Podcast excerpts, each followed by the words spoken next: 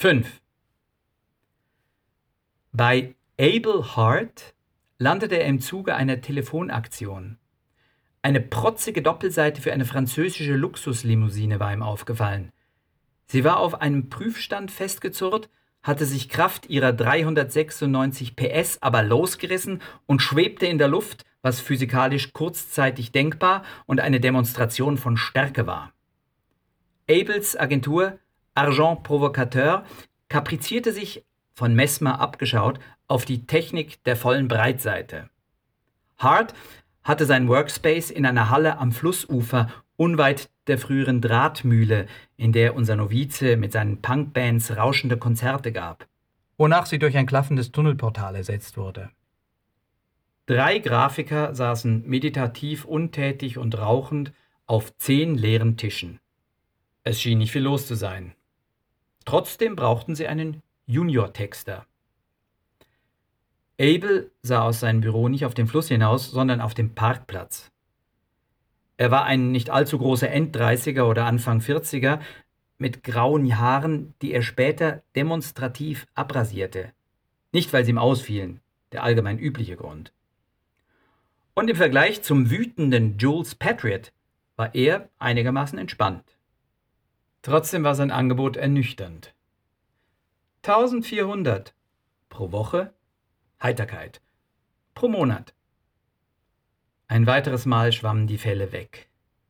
Mit 1400 könnte er nicht mal seine Miete bezahlen. Mutter-Kind-Beziehung. Für den Wiedereinstieg noch zu früh, nicht existenzsichernd. Alles Argumente, die Aberhard herzlich wenig interessierten. Sonst kann ich ein Nobody-Talent vom Gymnasium anstellen. Eine nette Begegnung, aber nicht sinnlos. Denn Abel, bald wurde dort unten am Fluss eine Dance Company einquartiert und seine Anteile gingen an KZN Gabas von Frédéric Bouton, verlangte noch etwas von ihm. Die Käsekampagne von Schuster zu kopieren. Genauer, sie um ein Motiv weiterzutexten. Unser Neuling wusste es noch nicht. Schuster und Cream waren das, was man im Musikbereich Musicians Musicians nennt. Könner, vor denen sich Könner verneigen. Die Kampagne, die Hart weitergeführt haben wollte, kannte er nicht, war auf ganz kleiner Flamme gelaufen, für Hausfrauen in den entsprechenden Zeitschriften. Special Interest. Also gab es keine andere Möglichkeit, als bei Schuster und Cream anzurufen und danach zu fragen.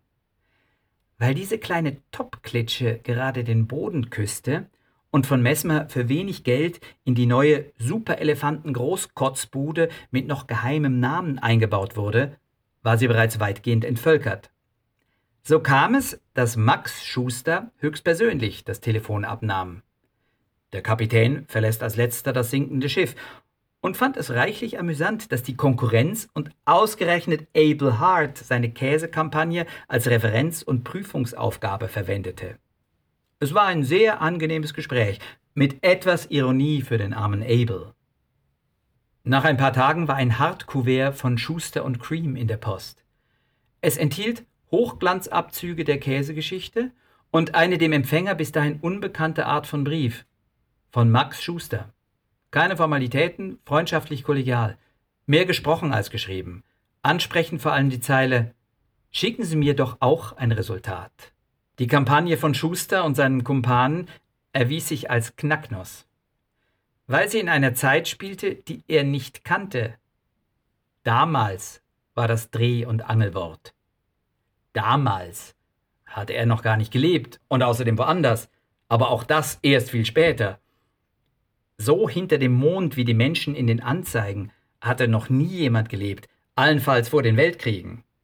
Es zwitscherten Vögel, summten Bienen und Edison und Tesla waren ganz offensichtlich noch nicht ready mit der Elektrizität.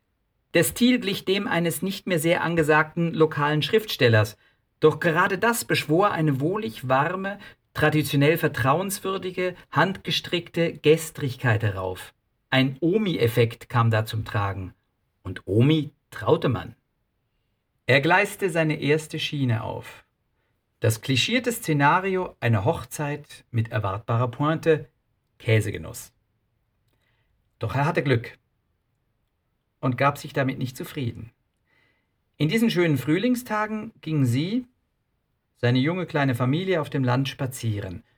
Mit Lenas Großeltern, seinen Eltern, die wie üblich von nichts wussten, aber gut performten. Einfach mal raus, abschalten, die Natur genießen, wirkt Wunder. Die Nacherzählung dieses Ausflugs im erwähnten angejahrten Schriftstellerstil wurde schließlich, allerdings unter mörderischen Selbstzweifeln, von ihm zum Favoriten auserkoren und der Hochzeitskitsch wanderte in den Papierkorb. Drei Adressaten erhielten die Probearbeit. Nummer zwei nach Abel war Carlo Beutel, der an der Infoveranstaltung mutmaßlich auf dem Podium saß und Jules Patriot in seinem Furor bestätigt hatte, dass es in der Welt nichts Schlimmeres als Werbung und Werbetexten gibt. Er erreichte Beutel telefonisch an seinem Arbeitsplatz bei Advoid im abgelegenen Waldviertel. Beim Zoo zur Stadt raus, wo durchgeknallte Radiomoderatoren und Innenarchitektinnen wohnen. Ich bin gerade an meiner Antwort an Sie. Oh, schön. Naja, ich weiß nicht so recht. Es lag etwas in Beutels Stimme, das Mühsal erahnen ließ. Soll ich vielleicht später anrufen oder morgen? Schnell weg. Nein, ich hab's gleich. Flinke Finger auf einer Tastatur.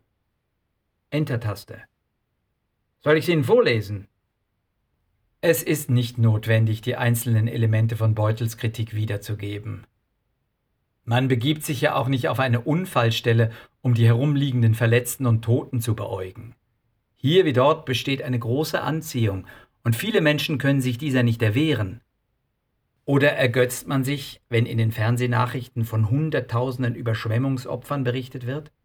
Jugendliche, die Obdachlose anzünden oder Menschen aus Zügen schubsen, sind doch für jeden für uns eine Zumutung. Auch um da zuzuschauen und sich zu verlustieren, braucht es einen üblen Charakter. Gewalt gegen Tiere bringt viel mehr Leute auf die Palme. Nicht von der Hand zu weisen ist ja, dass Verstümmelungen an Hunden, Katzen und weidenden Rindern von psychopathischen Killern übungshalber ausgeführt werden, um später an Menschen weiterzumachen.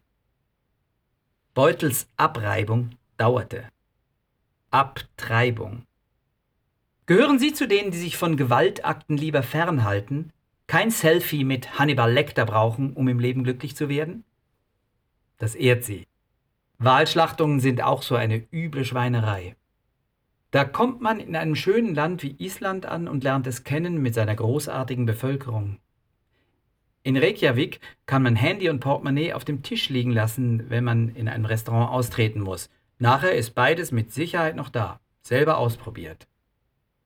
Doch das allererste, was dir der Taxifahrer nach deiner Landung erzählt, dass es selten viel kälter als 0 Grad wird, dank des Golfstroms.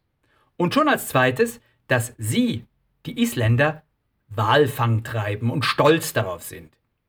Um dich zu testen oder zu warnen. Bald schon wanderst du ein bisschen durch die fantastische Gegend und kommst an einer verdächtig aussehenden Anlage an einem Fjord vorbei, wo man etwas Großes an Land ziehen und zersäbeln könnte. Etwas sehr Großes. Der Gigant war zerlegt. Vieles war dümmlich, was Beutel auszusetzen hatte. Es gipfelte in der Feststellung, die Wahl des falschen Käses am Schluss sei ein schweres Verbrechen und von allen Indizien totaler Ahnungslosigkeit das krönendste. Heute nehme ich Brie zur Abwechslung, kann man natürlich nicht bringen in ein Menserat für Camembert. Das ist einzusehen. Was lernt man daraus? Wenn sie gerade niemanden brauchen, finden sie dich nicht gut. Da könnte auch Bill Burnbuck antanzen. Keine Chance. Ein paar Tage später noch Schuster anzurufen, hätte er fast platzen lassen. Beutel lag ihm in den Ohren, wie er ihn genüsslich zerkaut und zuletzt angewidert ausgespuckt hatte. Kein Jahr danach war Edvoid von Ackerman, Raw und Jordan übernommen worden, allerdings mit Beutel, der sich bis zu seiner Pensionierung halten konnte. Und länger. War das alles eventuell scheißegal? Weil er es gar nie schaffen würde, den Fuß in die Tür zu kriegen, loszulegen, es allen zu zeigen? Bis jetzt war es mehr ein Gefühl als etwas anderes, dass er es können und alle überzeugen würde. Und jetzt noch Beutels Abfuhr. Um ein Haar hätte er es unterdrückt, noch einmal zum Telefon zu greifen. In der Telefonkabine auf dem Cäsarsplatz. Die Münze fiel. Schuster war im Haus und wurde ausgerufen. Seine freundliche Stimme im Hörer. Zum letzten Mal. Schuster fragte ihn, ob er mal vorbeikommen würde. Ja, haben Sie das denn gut gefunden? Sonst würde ich Sie doch nicht kennenlernen wollen. Schuster milde.